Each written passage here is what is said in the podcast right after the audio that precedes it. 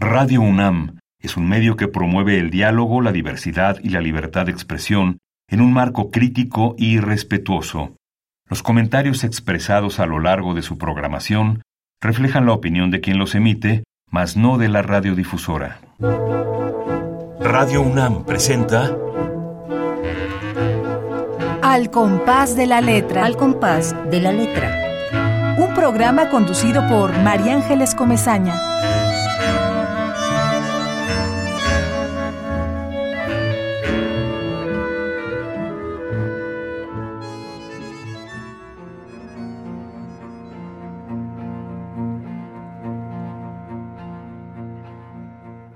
De niña mi madre agarró sin querer un nido de ratas, las sintió moverse entre sus dedos, chillar, luego las dejó caer en un grito.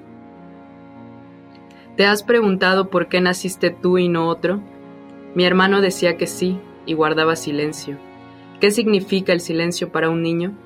Para la niña que habité, el silencio era la náusea de tener un cuerpo, un extrañamiento de no creer en Dios, Entendía que éramos hijos proscritos de Adán y Eva y era repulsivo pensar en mi padre como mi hermano.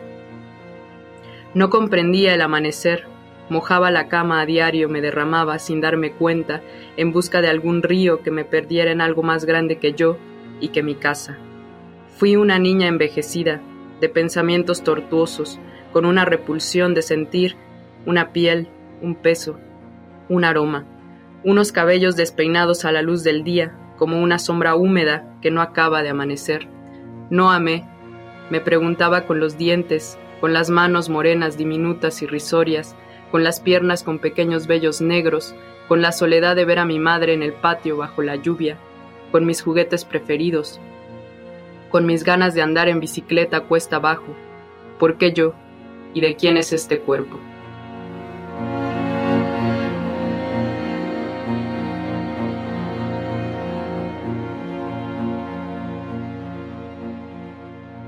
Muy buenas tardes, queridísimos amigos. Al compás de la letra, abre su ventana, esta ventana que Radio UNAM propone para la poesía, para la creación literaria, para estos poetas que llegan a nuestra casa que es Radio UNAM y nos leen, nos abren sus páginas como si cada página fuera su corazón y nos leen propuestas todas interesantes, todas profundas, llenas de preguntas, llenas obviamente de respuestas que nos llevan al pozo de nuevas preguntas.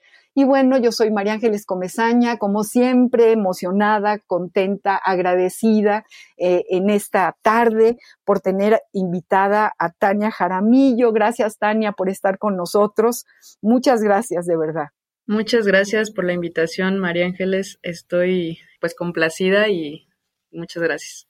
Pues nada, eh, vamos a caminar por un terreno, ¿qué les puedo decir? Eh, hay muchas cosas que yo quisiera que nos contara Tania sobre este poemario del que acaba de leer ella, un, bellísimo poema, un poema fuerte, un poema indómito, un poema donde ella realmente se denuncia a sí misma, se pregunta, ¿no?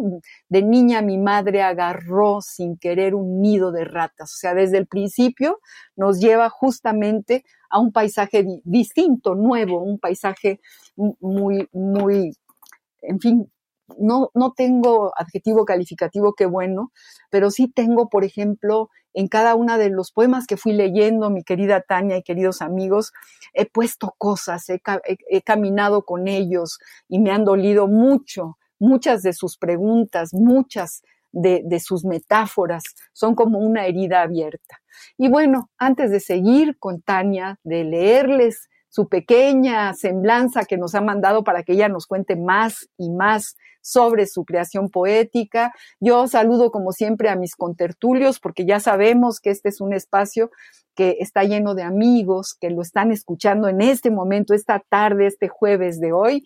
Allá está Ramiro Ruiz Dura, a quien le mandamos abrazos y a quien realmente le deseamos que se mejore muy, muy, muy pronto. Estábamos a punto, a punto de presentar su poemario por respeto, ese es el título, y llegó el virus y se puso en el medio y estamos esperando que Ramiro se mejore y le mandamos toda la mejor vibra y el cariño del mundo y dentro de muy poco estaremos con él en el programa presentando este libro y en vivo también en la librería Bonilla. Ya les, les comentaremos, ya, ya lo anunciaremos por Radio UNAM la presentación de Ramiro, que nos está escuchando con todo y el, y el COVID, nos está escuchando. Un abrazo, Ramiro, y también a Esther Valdés, está en Monterrey y siempre nos escucha y nos manda recaditos y la queremos mucho. Un abrazo, Esther Valdés. Pablo López, que está en Tlalpan, seguramente escribiendo sobre lo que está escuchando, porque se inspira en los poemas y en los poetas que llegan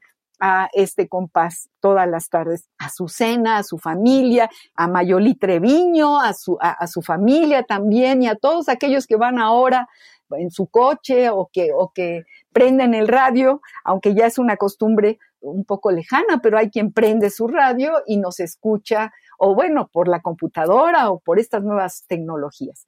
Y ahora ya de lleno pasamos de nuevo a Tania. Tania Jaramillo es licenciada en Lengua y Literaturas Hispánicas. Nació en la Ciudad de México en 1989. Ella estudió eh, esta licenciatura en la Universidad Nacional Autónoma de México en Filosofía y Letras y es autora del el libro Las Cuerpas, del que vamos a leer muchos poemas la tarde de hoy.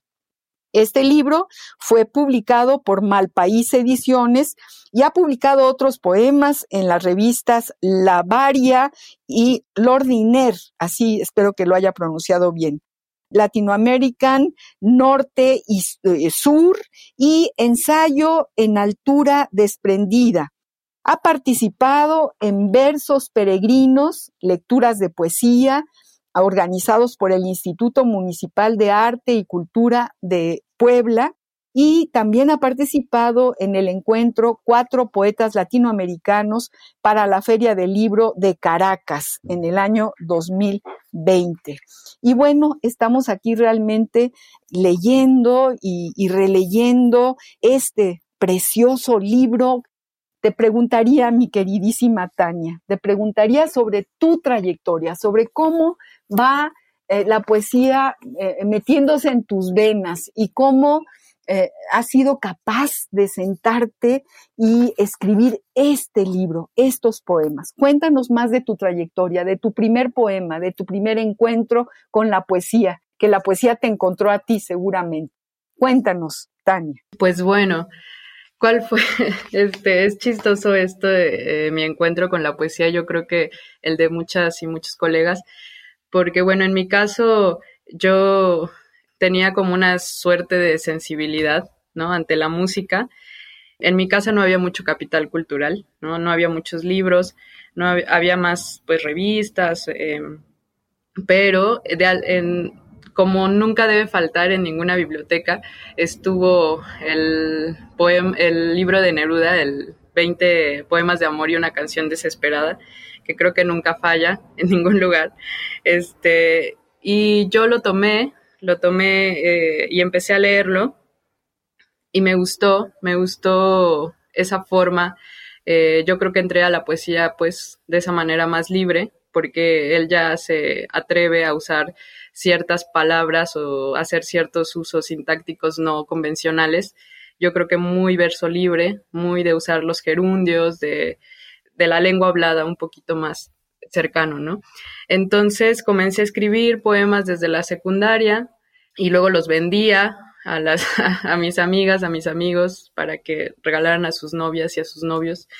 Y con eso también, pues, pues ahorraba me compraba otros libros y etcétera, ¿no?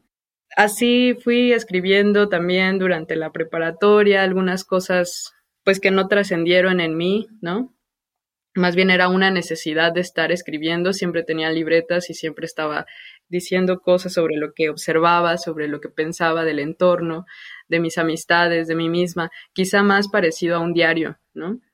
Y cuando entré ya a la universidad, eh, me di cuenta que tenía una temática constante sobre lo que escribía. Y regularmente pues tenía que ver con estos temas, ¿no? De los que habla el libro de las cuerpas, que en un principio, como mis pensamientos y mis sentimientos eran más adolescentes, pues eh, estaban o iniciaron enfocados con los complejos físicos, ¿no? con la flacura, con los vellos, con, con, esta cuestión de, de no cumplir con el estándar de belleza. Y después también de los dolores que yo sentía a partir de eso, pero que en realidad se relacionaban con exigencias más profundas que yo en ese momento no entendía, ¿no?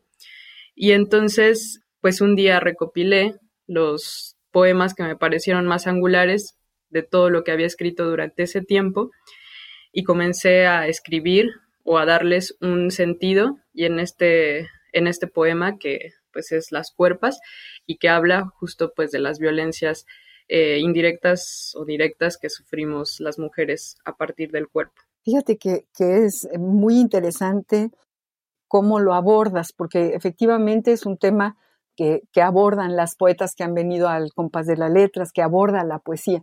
Pero a mí lo que me parece muy interesante y muy distinto es que tú le dejas hablar al cuerpo, es decir, el protagonista de tu poesía, eh, la voz de tu poesía es el cuerpo. El cuerpo es el que pregunta, el cuerpo es el que denuncia, el cuerpo es el que decide, digamos, la trayectoria del poema. Entonces eso me parece distinto, singular.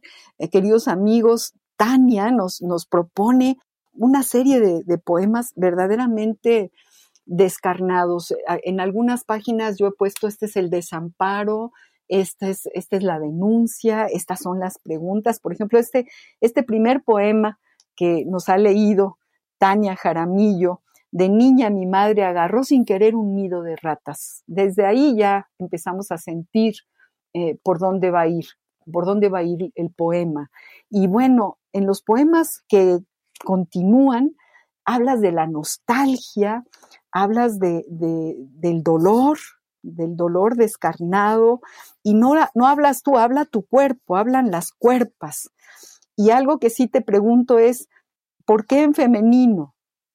Yo creo que tiene mucho que ver el hecho de que tú le pongas las cuerpas a, tu, a tu poemario y que cada vez que vaya a haber un género pongas una X, no le pongas una A o una E, ¿no? Sino que en realidad eh, no le pongas el género, pues no tienen género los poemas de los que tú hablas. Claro. Em, sí, yo creo que el cuerpo en general en la sociedad es una cuestión eh, muy maltratada. Es decir, el capitalismo eh, degrada el cuerpo y hay como ciertas violencias generales que siempre recaen en un cuerpo, ¿no? O sea, se me ocurren principalmente tres, ¿no? Siempre las violencias que recaen en un cuerpo pueden eh, vincularse con la clase, con la raza y con el género, justamente, ¿no? Y dentro de un contexto más específico, eh, las cuerpas, digamos que no solo es emplear un lenguaje incluyente o emplear un lenguaje no sexista, eh, o visibilizarnos en el lenguaje de alguna forma, sino que también es un posicionamiento político, el, posicionamiento de decir, de reconocerse en, en un cuerpo, nosotras, las mujeres, y con ello podemos identificar las violencias de las que somos víctimas o de las que nos afectan directamente en esta corporalidad. Y eh, en ese sentido, pues se pueden, se identifican, se enuncian, se ponen sobre la mesa. Y entonces es más bien eso, ¿no? Una forma de visibilizar esta, esta situación eh, o bueno, esta, este contexto en el que, en el que nosotras eh, vivimos, existimos siendo mujeres. Hay un poema eh, que escribí eh, un poco como a manera de, de, pues de terminar de explicar esto que es la cuerpa y de cómo el sistema capitalista, patriarcal, colonialista, etcétera, pues cae dentro, recae en, en, un cuerpo, en un cuerpo de una mujer, en este caso es el cuerpo de mi abuela, que pues es una mujer de los años 50, ¿no? O sea, nació, nació eh, poquito después del principio de siglo y pues ha vivido toda su vida dentro de ciertos contextos que yo ya no viví, ¿no? Pero ella queda como testimonio y todavía yo alcanzo a ver o a identificar lo difícil que pudo haber sido tener ciertas ideas y vivir en cierta sociedad conservadora pues sí, con, la ideología que le, que le rodea, ¿no? Entonces, pues mi abuela, pues es una persona que nació en la pobreza, ¿no? Y entonces ahí pues detectamos esta cuestión de la clase. Mi abuelita tuvo que dedicarse desde pequeña a este, hacer aseo en las casas, a vender gelatinas, a vender tamales, a veces no tenían que comer, a veces comían de la basura, ella y sus hermanos y sus hermanas.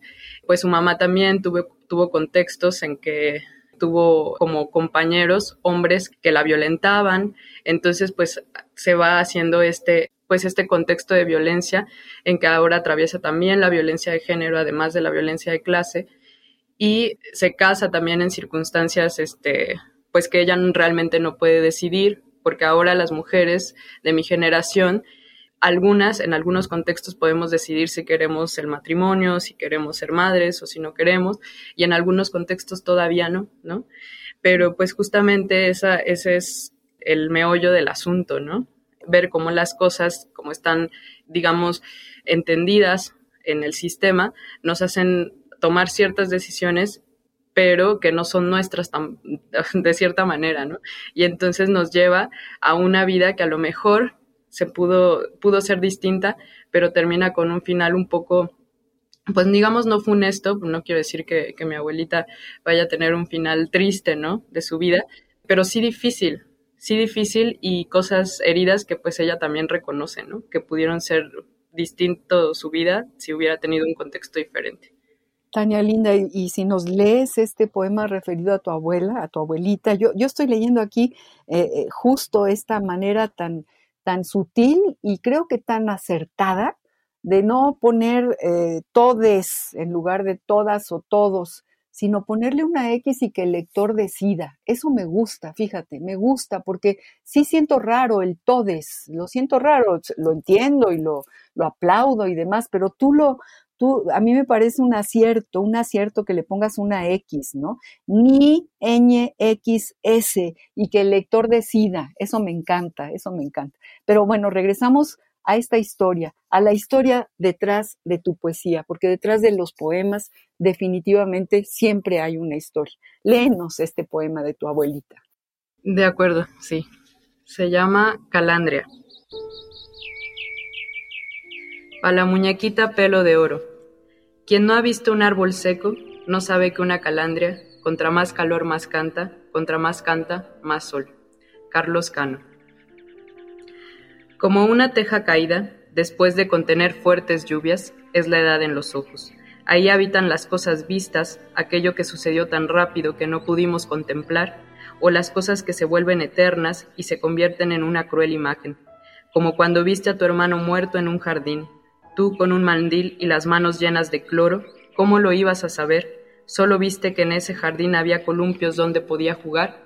En tu mente se hizo el abismo, una grieta entre las piedras volcánicas, donde víboras, ratas y tarántulas salían de tu pecho.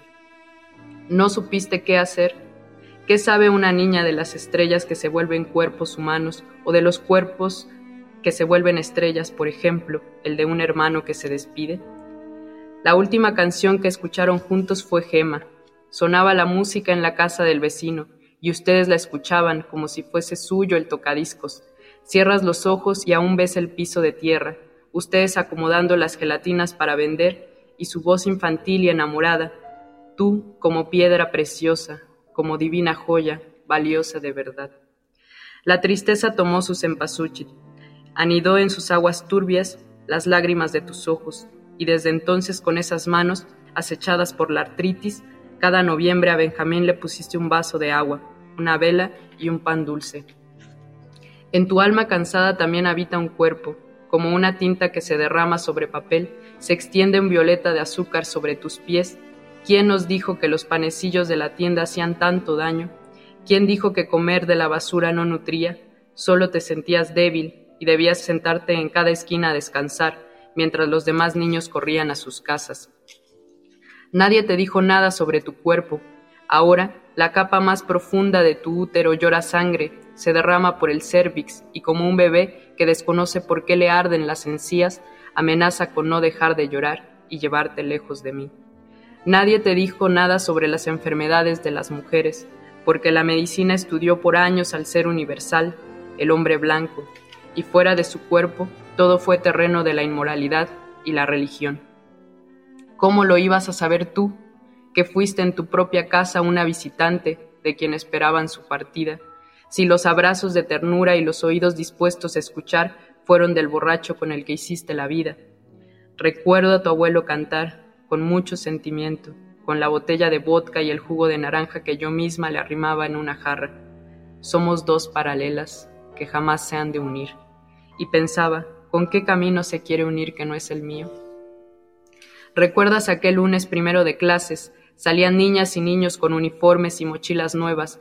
Tú, después de hacer cien gelatinas y cien tamales sin estar inscrita ante la puerta cerrada, saltaste la barda y llena de polvo te asignaste un pupitre. Pasaron lista y nadie dijo tu nombre, pero tú dijiste yo me llamo Esther Mejía. Solo Mejía porque no sé quién es mi padre. Trabajaste en muchas casas, pero ¿cómo recuerdas aquella donde la patrona te gritaba Calandria? porque eras rubia como el sol reflejado en los trigales, y un día por eso mismo fuiste reina de la primavera. Tu madre te confeccionó el único vestido que tuviste en tu vida. Eras tan rubia que hasta quisieron adoptarte las familias ricas para que sirvieras el té, pues dabas buena impresión a las visitas. Calandria, y te daba un pocillo grande de café con leche. ¿Cómo ibas a elegir tu suerte? Recuerdo a mi abuelito, Atanasio Mejía de la Huasteca hidalguense. Así se presentaba. Era pobre como todos éramos pobres. Llegaba a pedir un, un café y un pan y yo se lo daba. Mi abuelo me salvó de muchas golpizas de mi madre, y mi madre me golpeaba si le abría la puerta. Yo lo recibí siempre.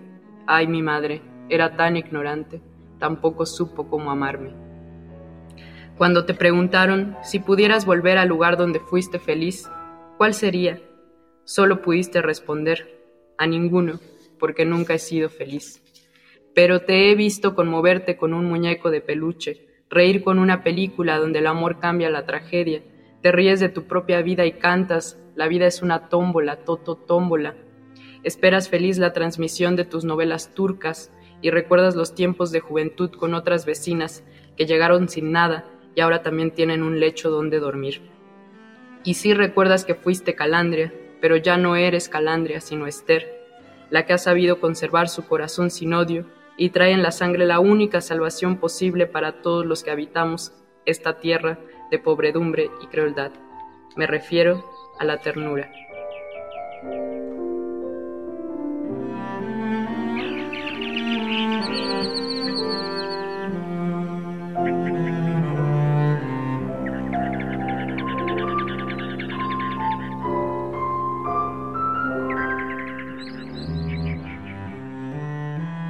Qué poema, qué poema escribiste cuando yo lo iba leyendo, de verdad, me llevaste, me llevaste, Tania, a la atmósfera más profunda, a, la historia más entrañable y conmovedora, y me enseñaste a tu abuelita como si la tuviera aquí cerca.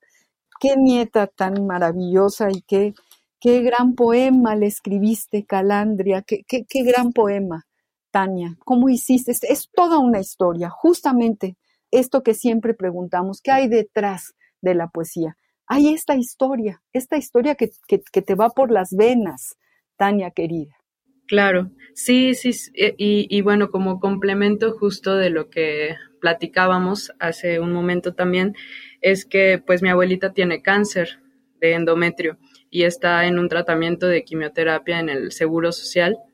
Y para mí eso ha sido muy fuerte, porque también por temor, por pudor también, pues nunca se checó, ¿no? Nunca, nunca se, se paró en un ginecólogo, por ejemplo, ¿no? Entonces todo, todo se, se, se hila en esta situación y yo pues se podría decir que eh, la decisión de la publicación de este libro también tuvo que ver con ese choque tan fuerte de, de sentir que podía perder a mi abuelita por algo que se pudo evitar, ¿no?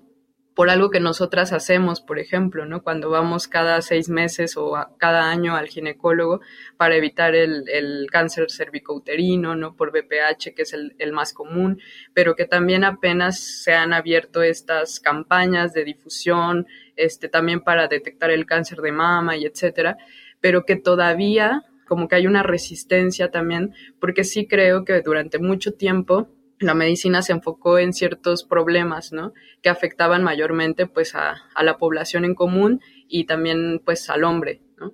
Ya después, pues, ahorita se está se están abriendo estas vertientes, incluso especialidades, ¿no? Que pueden también surgir de la oncología eh, vinculada a la mujer, ¿no?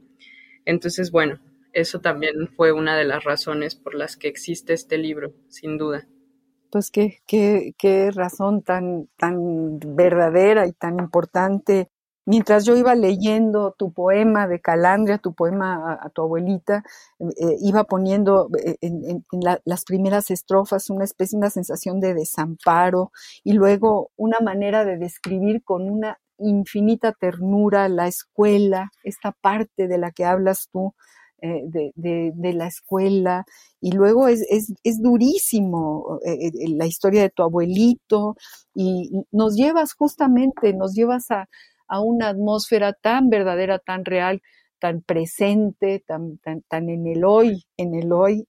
Y bueno, la poesía es eso, la poesía es esta gran arma herramienta, arma cargada de futuro, como, como diría el, el, gran poeta español, pero es una una manera también de, mirarte en el espejo y de decir, y de decir, darle la importancia a la vida, la importancia que tiene, esa mirada tuya. Nunca tu abuelita se hubiera imaginado que su nieta la, la miraba como se mira en este poema. Y, vamos a respirar hondo, queridos amigos. Estamos hablando con Tania Jaramillo, nuestra poeta joven invitada de hoy. Y ay, qué poema nos acaba de leer, qué gran poema nos acaba de leer. Y como ustedes saben y todos saben, y tú también, Tania, siempre pedimos una palabra a nuestros invitados. Uy, tu palabra cuando, cuando llegó a mí esa palabra, dije yo, ahora, ¿qué es esto, Dios mío? ¿Qué es esto? Me gusta muchísimo, me gusta muchísimo que tu palabra sea distinta, por supuesto, a todas, y no podía ser de otra manera. Fíjense, queridos amigos, la palabra que seleccionó Tania la palabra frugívoro. Vamos a ver qué dicen. El diccionario del español de México no la tiene registrada. El diccionario de la Real Academia tiene una notita pequeña sobre esta palabra. Vamos a, escuchar qué cosa es esta palabra frugívoro y si nos tienes que contar por qué seleccionamos esta palabra, mi querida Tania. La ruta de la palabra. Los animales frugívoros son aquellos que se alimentan de frutos, sea parcial o exclusivamente. De acuerdo con la Real Academia Española, frugívoro o frugívora proviene del latín frux, frugis, fruto, y boro. 1. Adjetivo. Dicho de un animal que se alimenta de frutos. En el diccionario de Oxford, frugívoro es adjetivo. 1. Animal que se alimenta de frutos. 2. Forma de alimentación, que es propia de los animales frugívoros. La ruta de la palabra. Y eso es todo lo que encontramos, queridísima Tania, sobre la palabra que tú seleccionaste. Cuéntanos de dónde te llega el eco del frugívoro. Yo puedo ser un mamífero que come fruta también. Ahora, pues, nunca, nunca había escuchado esta palabra, qué bueno que la traemos al diccionario de la poesía. Cuéntanos tú por qué la palabra frugívoro. Sí, bueno, en realidad me parece justo una palabra que denota una cuestión salvaje, como si fuese un animal salvaje, pero es como muy dulce, ¿no? Porque en realidad ese frugívoro, que a lo mejor nos, nos lo ubicaríamos en la selva, este, muy feral, pues en realidad estaría em, eh, buscando manguitos a lo mejor, ¿no? Este, manzanas que morder. Y bueno, yo soy amante de la fruta, ¿no? Yo creo que siempre estoy diciendo que soy frugívora, aunque, aunque bueno, pues no me alimento solo de frutas, ¿no? Pero fue eso, pues eh, yo, yo tampoco me alimento solo de frutas, pero sería espléndido que nos alimentáramos de los árboles, ¿no? Frugívora, me encanta, me encanta que te haya llegado la, la palabra, la leíste en algún diccionario, la leíste en alguna novela, te llegó así de pronto? Eh, ¿O cómo, cómo diste con ella? Pues justo di con ella en algún libro de botánica sobre también alimentación, bueno, de interacción o de, de la relación que tienen los animales, las plantas con los animales y las plantas con los humanos, ¿no? Ajá. Que, me parece además algo muy interesante. Siempre eh, en la cuestión, la taxonomía en nuestra cabeza, eh, creo que las plantas las hemos desplazado bastante, ¿no? Porque no se mueven como nosotros, ¿no? O sea, el ser humano, eh, el tipo animal que es con el resto de los mamíferos, tiene más cosas en común, ¿no? Como esos ojos que se abren y se cierran, los dientes, los movimientos, y las plantas no, las plantas no se mueven, no tienen ojos, bueno, no, no se mueven al ritmo en que nosotros nos movemos, ¿no? Al ritmo de nuestra realidad, sino que se mueven en un tiempo, espacio diferente, ¿no? Y entonces como que por eso no las notamos, pero ellas son muy inteligentes y han aprendido a establecer relaciones con nosotras y con nosotros, ¿no? Los seres humanos y el resto de los animales para poder sobrevivir dentro de este sistema dentro del capitaloceno, ¿no? Entonces ahí leí, eh, no recuerdo si fue un texto de Stefano Mancuso, un botánico italiano, pero este, pero por ahí la leí y me encantó. Sí, sí, sí, a mí también ahora me encanta. Ahora ya no me voy a olvidar jamás de, de, la palabra frugívoro y cuando vea a alguien comer fruta le voy a decir, eres un frugívoro o una frugívera. y bueno, respiremos hondo después de Calandria, después de este poema espléndido, después del amor que ya nos deja el poema a, la abuelita de Tania Jaramillo, que está hoy con nosotros, y vamos a, escuchar a nuestro Pedro Guerra, que tiene una canción, tiene millones de canciones y todas, todas se relacionan con las palabras. Él habla de la fruta de alguna forma en esta preciosa canción, Canto de Trabajos. Pedro Guerra. Escuchen, queridos amigos. Donde mamará sus hijos, limpian suelos de rodillas y cosechan el maíz. Guardan rebaños, siembran, siembran, donde mamará sus hijos.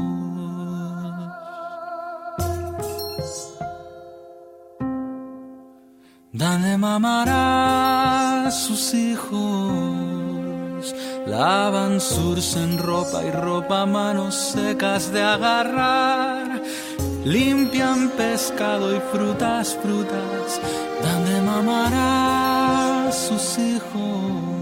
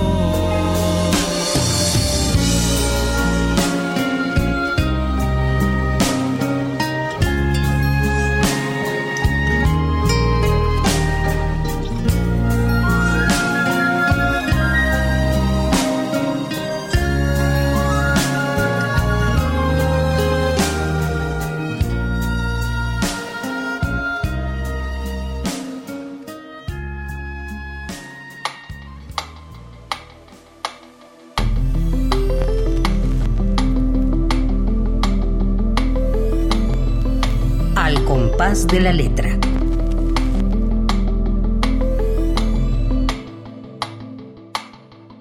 Queridos amigos, acabamos de escuchar la voz de nuestro queridísimo Pedro Guerra, es otro ser luminoso que siempre traemos al compás de la letra, porque además tiene un repertorio que no sabemos cómo ni por mágicamente, siempre se refiere a las palabras que, trae cada uno de nuestros invitados.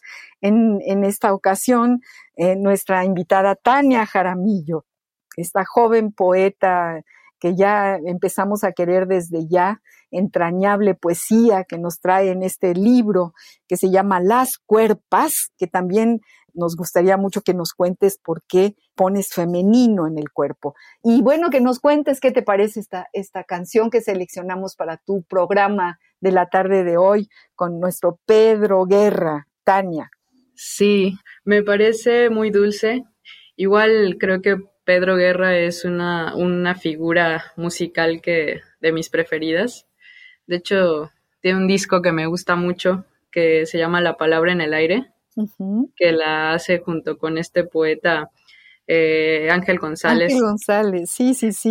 Está muy bueno, porque él en sí creo que es muy poético y eh, tiene varias canciones así como hacia los alimentos también. Hay una que se llama Ofrenda, por ejemplo, y como, como si el alimento fuese una forma de dar amor, ¿no? Y entonces esta canción también, pues desde, desde que nace el alimento, tiene esa, esa, esa cuestión vital y poética. No, bueno, es, eh, te, coincido totalmente contigo. En esta canción de la ofrenda habla de Oaxaca, porque se fue y se enamoró de las ofrendas de muertos en Oaxaca, de toda la fruta y el, alimento que se, que se coloca en estas ofrendas maravillosas de este mágico estado de Oaxaca. Y él fue y le hace un homenaje con su canción con su bellísima canción Ofrenda. Y bueno, efectivamente, siendo muy, muy, muy joven, era muy carnal, amigo de un poeta mayor de ochenta y tantos años que ya desgraciadamente no está entre nosotros, Ángel González, que obtuvo el premio Príncipe, Príncipe de, de Asturias en España, un poeta español maravilloso y se iban los dos de bar en bar y desde luego Pedro musicalizó muchísimas de sus, de sus poemas, de sus muchísimos poemas. Yo tengo la, alegría de poder decir que lo conocí, lo quise muchísimo, él iba mucho a, visitar a mis padres y fue muy, muy cercano. Así que bueno, nos acerca mucho el amor a, a la música de Pedro, de Pedro Guerra. Y bueno, Tania, cuéntanos el título, Cuerpas. Háblanos de esta manera de, poner el cuerpo en femenino, el título de tu libro. Claro.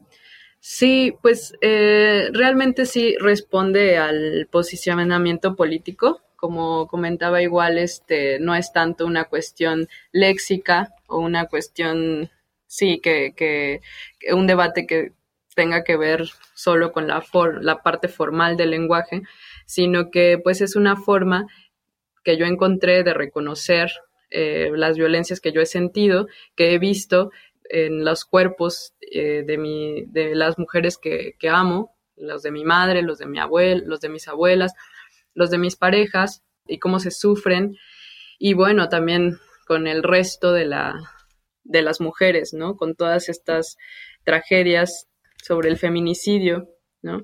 Que pues, pues ahí están las cifras y ahí están este, la, eh, esa, esa realidad que vivimos actualmente, ¿no?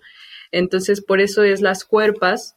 Y claro, lo que mencionaba sobre el uso de la X tampoco fue, de hecho, justo, ¿no? Fue, fue pensado en que pongamos el, el género que, con el que nos sintamos más cómodas o cómodos a leer. Em, a veces incluso yo, que estoy este, a favor del lenguaje incluyente, eh, obviamente, este, y, que, me parece un acierto en el sentido de que es una de las tantas formas de las cuales se pretende este, atacar como el patriarcado en muchas, en varias de sus facetas, ¿no? Sin embargo, justo yo a veces no lo uso, ¿no? Porque no lo siento cómodo en ciertos momentos, ya habrá un momento en el que nos pongamos de acuerdo, pero justo por eso también el uso de la X, ¿no? A veces quiero leerlo todo en femenino, a veces leo cosas en masculino, a veces puedo usar el todes, incluso, ¿no? O sea, sí puedo usar la E, pero pues todo depende, ¿no?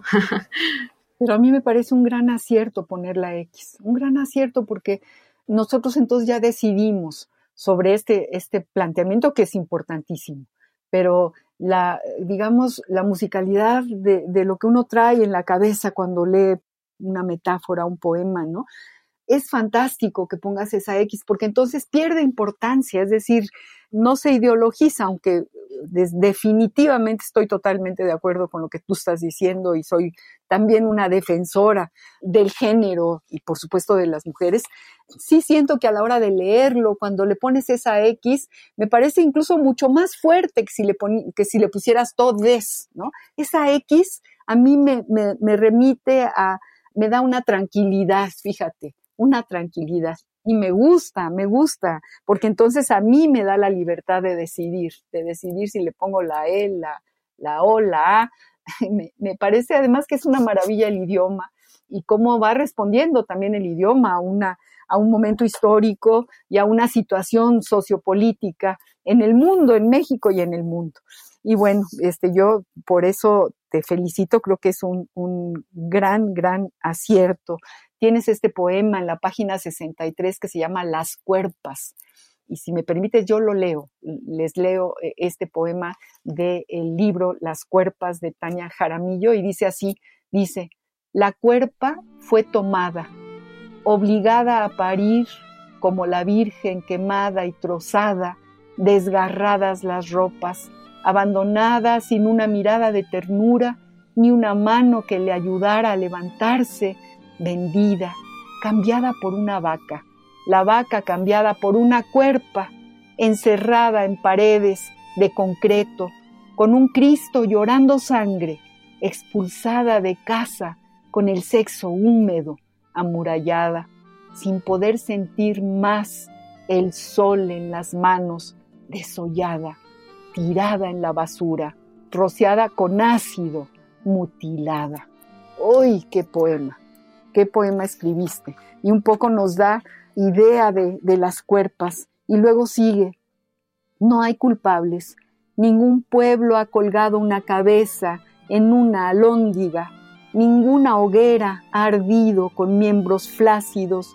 Ninguna cárcel se ha abarrotado, ni se ha escuchado un grito de hombre desesperado por piedad. Digo, es, es todo una, toda una denuncia abierta, o sea, nos pones en esta orilla de, tu pensamiento y del pensamiento de la poesía a partir de, una situación muy concreta que vivimos todos y que a veces eh, ejercemos el disimulo, pero ahí está, ahí está, y aquí está en tu libro Las Cuerpas, Tania. Claro, sí, sí, este poema, digamos que cierra el libro, este, pues es justo esta, esta denuncia, como bien dices, es la forma en que encontré de, de, no ahogarme también, ¿no? Eh, con tantas noticias, con tanto este, que, que uno sabe que sucede alrededor, porque bueno, hay una cuestión que sucedió en mi barrio, yo, yo, yo crecí en Santa Úrsula, Cuapa, bueno, en el barrio de La Ruiz y después en la colonia vecina. Yo crecí con, con Guadalupe, eh, jugamos a las muñecas, obviamente le decían Lupe la que escupe, porque pues así es el barrio. Aprendimos a andar juntas en bicicleta, su perra Rusinda me mordió, eh, me rompió en, en un glúteo, me mordió y me tuvieron que llevar al imán de urgencias, me rompió mi pantalón preferido, esa, esa perrita Rusinda. Y después, pues crecimos, tomamos rumbos completamente distintos, nos hicimos mujeres y hace 15 días recibí la noticia de que, de que se había suicidado, que se había ahorcado en su litera, en una litera, la litera de sus hijos. Y esa es la versión oficial, ¿no? Pues hay una, una historia paralela, ¿no? Que pues se relaciona con su pareja sentimental, que la golpeaba, que, era eh, de pronto eh, como medio criminal, ¿no? Tenía como negocios turbios, etcétera. Es muy difícil para mí contar esto, ¿no? Pero pues esto lo supe después de publicar el libro y todo esto, ¿no? Entonces, pues es una realidad en la que vivimos. es fuerte y justo ya no se puede negar, ¿no? Ya, este, ya, ya no nos podemos, ya, ya no podemos decir que no existe. Ya ese debate debe estar trascendido, ¿no? Justo debemos pensar, pues, ¿qué más podemos hacer, ¿no? No, no, no, es, es tremendo, durísimo, te doy mi pésame, qué cosa tan, tan espeluznante. Y justo la, la literatura ahorita está emergiendo como una denuncia a todos los feminicidios, que es, que es verdaderamente algo que no, no, debería de existir. Acabamos de leer este extraordinario libro de Cristina Rivera Garza que se llama El Invencible eh, Verano de Liliana. Liliana era su, su hermana, una, una mujer, de acuerdo a esta novela, nos enamoramos de Liliana por su fuerza, por su belleza, por su manera de, por su alegría de vivir. Y adyacente ahí en, en la sombra, en la parte de atrás, está esta pareja de ella, que además sigue libre, este señor, y la mata, le quita la vida. Y Cristina Rivera Garza, que es un mujerón y una gran, gran escritora, decide, después de muchos años, tomar el duelo, ponerlo frente a ella y escribir esta historia, irse al archivo, irse a todas las procuradurías de, México, sacar el, en archivo muerto toda la decisión del juez sobre la problemática, sobre, sobre el asesinato de su hermana. Es un libro verdaderamente que hay que leer, que es espeluznante, y un poco esto que tú nos estás diciendo. Y también este libro, fíjate, tiene como visos, ¿no? no tú te atreves, tienes la fuerza para tomar eh, eh, de las palabras esta parte, esta, esta parte tan dolorosa de la, de la realidad. Claro, sí, es muy fuerte también lo que comentas, ¿no? Sobre incluso este libro de Rivera Garza y de que no hay culpables, ¿no? Justo, es, es, es impresionante. Pero fíjate, tú te adelantas sin saber, sin, evidentemente, sin, sin, sin hablar de, de, este terrible em, asesinato, suicidio, en fin, tú te adelantas en este libro, porque aquí pones los puntos sobre las IES, aquí, aquí hablas de esa problemática, Tania. Claro, sí, este, pues, pues sí, es que es como muy, pues más bien yo pensaría a lo mejor no, que no me adelanto, sino que justo en la, en la realidad en que estas cosas pasan, que a mí me pareció un golpe muy doloroso esto que me enteré, porque no, o sea, justo es, pues no estoy escribiendo ficción, ¿no? Sí es, sí estoy escribiendo un poemario, ¿no? Y, y puede tener justo el, la subjetividad de mi perspectiva pero pues hay algo dentro, o sea, que subyace que pues nos, nos, nos, este, nos compete a todas, ¿no? Y nos afecta a todas. Claro. Pues bueno. Claro. Ahí, ¿por qué no nos lees eh, eh, la parte 2, ¿no? La cuerpa es el silencio desplegado hasta la pelvis. Léenos, eh, Tania. Tania Jaramillo, nuestra invitada de hoy, queridos amigos. Es interesante, es, es profundo todo lo que nos está planteando y vamos a seguir escuchando su poesía porque el tiempo es terrible y se nos está yendo, Tania. ¿Qué nos vas a leer? Claro, sí. Y bueno, justo esta parte 2 creo que nos, no es tan, este, como, pues es retomar la fuerza, ¿no? Después de, pues, saber esta, esta realidad fuerte en la que habitamos, creo que, bueno, esta es la parte 2. La cuerpa es el silencio desplegado hasta la pelvis, profundo como si fuese grieta, al fondo, donde nada cae sino se desliza, donde escurre sangre por las paredes, digo sí, y entonces pueden entrar a beber las amantes, lamiendo la sangre bendita. Espasmos son, son los latidos, humedad los misterios gozosos. La cuerpa es un temporal blandiendo árboles, no es estado ni patria, sino un territorio libre donde las tristezas tienen origen para cada una desde un minúsculo destello cae un llanto justo, es nuestro cuerpo, la piel caída, el vello como una ponzoña sin veneno, salvaje como el encuentro de dos animales que parecen matarse pero que en realidad se aman. El cabello terso, inagotable es nuestro, las estrías, historia de una piel que crece y se acomoda, víbora, reptiliana, piel recia y áspera, y el corazón que se hace dos areolas, suaves como las cosas más suaves de la naturaleza. Lo saben quienes han acariciado un pétalo, tocado a un gato o sentido el viento en los dedos. En la cuerpa conozco el paraje de mi placer y el olor que despido ante el peligro.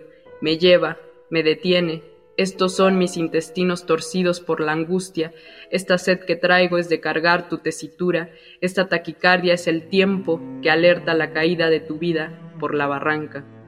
Esta conciencia del daño que he hecho y que no pretendo ocultar, el alma que amanece incómoda, algo falta para ser, una culpa de no conseguirlo, mientras el sol y el aceite sobre la sartén anuncian un nuevo día. Es el lugar que habito, donde hay consuelo cuando estoy triste, el hogar del que no habrá que mudarse, es mía, con ella cruzo los baches, los topes, las avenidas, doy a la carretera, al muro, a los árboles, con las tarántulas, las ardillas, las ratas y las serpientes, con el día en la montaña, con la noche en la montaña, con el silencio, otra vez. Me sostengo defendiendo el espacio que ocupo, como una tierra labrada bajo el sol, como el sudor por recoger el fruto, como una lluvia que derramada sobre las hojas comienza el ciclo de la vida. ¿Qué es una cuerpa? Es este delirio que me pertenece. Nuestras cuerpas están sembradas y han dado frutos de locura, perversa y raída, pero también luminosa. Nada es tuyo, hombre histórico, hombre de raza, hombre de medicina, hombre de letras, hombre de ciencia, hombre de negocios, nada es tuyo, y ciertamente tampoco nuestro. Detrás el tiempo cíclico nos reclama volver a la noche que cierra nuestros ojos, como pasa también con las gallinas en el corral, al día que nos levanta, no al sol que dice ven, trabaja, paga por nosotros la deuda, sino el que sí calienta, como antes el fuego que no es hoguera, como antes la luz que no es eléctrica, la de ese momento, cuando se formó la primera célula, con el amor y con el odio, sin que ninguno se desbordara. Qué maravilla, qué maravilla, maravilloso cierre de tu poema, Tania Jaramillo. Qué cosas nos estás, nos estás leyendo, qué, qué fortaleza eh, radica en, en estos poemas, en estas palabras. ¿Qué es una cuerpa? Es el delirio que me pertenece. Nuestras cuerpas están sembradas y se han dado frutos de locura, perversa y raída, pero también luminosa. Nada es tuyo, hombre histórico, hombre de raza, hombre de medicina, hombre de letras, hombre de ciencia, hombre de negocios, nada es tuyo y ciertamente tampoco nuestro. Es que aquí nos das palabras que, que, que, que implican que son ya nuestras, es decir, aquí tu razón tiene una enorme claridad y es una forma de, ir entendiendo, entendiéndonos, entendiendo lo que sentimos, lo que traemos adentro. Y, tiene, tienes una fuerza enorme, Tania Jaramil, yo te felicito muchísimo. Tú has ido a talleres de poesía, eh, eh, siempre preguntamos en tu tintero eh, qué poetas hay, a quién lees, quiénes te van indicando, porque evidentemente la lectura de la poesía también va, creando esta dialéctica de, la escritura de la poesía. Claro, pues bueno, he ido yo creo que a tres talleres en mi vida y lo abandoné porque justo creo que son este muy conservadores todavía, o sea, como que la construcción eh, de la poesía como que sigue sin querer romperse tanto, aunque hay muchas maneras de hacerlo sin, sin romper la poesía, ¿no? O sea, pues justo ya se ha hecho con el verso libre, Baudelaire lo hizo en su momento, pues estos eh, poetas como Neruda también, este, de Roca, bueno, todos los, bueno, muchos chilenos lo hicieron, muchos colombianos, con el ritmo además, cuando tienen como la música muy cercana. Yo he leído mucho a Ernesto Cardenal, es eh, uno de mis poetas favoritos y son y vuelvo a él y vuelvo a él. También a Miguel Guardia, a Simborska y yo creo que sobre todo estos tres personas han contribuido a no sé, pues supongo que me ha apropiado también un poco de su voz de alguna u otra forma y pues ya salió salió lo que tenía que salir. No, fíjate nada más con semejante, eh, digamos, horizonte, ¿no? Simborska, qué cosa maravillosa. Y, bueno, Ernesto Cardenal, por supuesto, yo no conozco a, Miguel eh, Guardo, pero me imagino, me imagino su, el eco de su voz dentro de tus poemas, porque nadie copia, pero sí hay una especie de, de transmisión de ecos, de musicalidad y de, y de fortalezas, ¿no? Que tú ahí hablabas también de Juan Manuel Roca, este poeta colombiano que a mí también me sorprende muchísimo eh, su poesía y, bueno, por supuesto detrás de, lo, de, de, nuestro oficio está el oficio de los demás que va apuntalando el camino tuyo particular, que no es el de nadie, el que tú vas descubriendo, pero, pero bueno, uno, uno va tomando también resonancias de poetas maravillosos. Mi queridísima Tania Jaramillo, hemos pasado una hora deliciosa escuchándote, nos ha realmente impactado tu poesía, tu libro, Las Cuerpas, que yo pido y, recomiendo ampliamente. Eh, lo pueden adquirir, me imagino, ya estará distribuido en librerías, Tania. En la presentación, esto es importante, la presentación se va a realizar, bien comentabas, creo, del poeta que se va a presentar en La Bonilla, pues también yo el 25 de agosto voy a presentar Las Cuerpas en la librería Bonilla, que está sobre Miguel Ángel de Quevedo, a las 6.30 de la tarde. Puede a lo mejor moverse un poquito ese horario, pero es lo que tengo. Y eh, está publicado en Malpaís Ediciones este libro y bueno, si me quieren seguir en las redes o a la editorial, Malpaís Ediciones está en Instagram, en Twitter, en Facebook. Y yo estoy como Tania Jaramillo en Facebook y como la domadora de jabalíes en mm, Instagram. Totalmente bien puesto, domadora de jabalíes.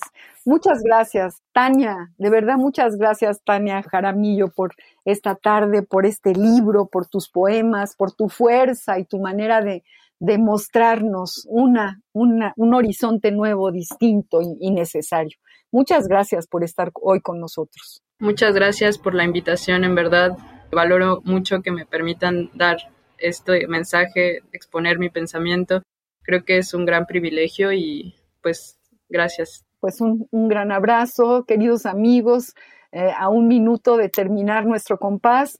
Yo les agradezco por haber estado con nosotros, por, haber estado aquí en Radio UNAM en esta ventana para la poesía. Le agradezco muchísimo a Ivonne Gallardo, nuestra productora. Eh, soy María Ángeles Comezaña y los invito el próximo jueves. No se pierdan al compás de la letra. Radio UNAM presentó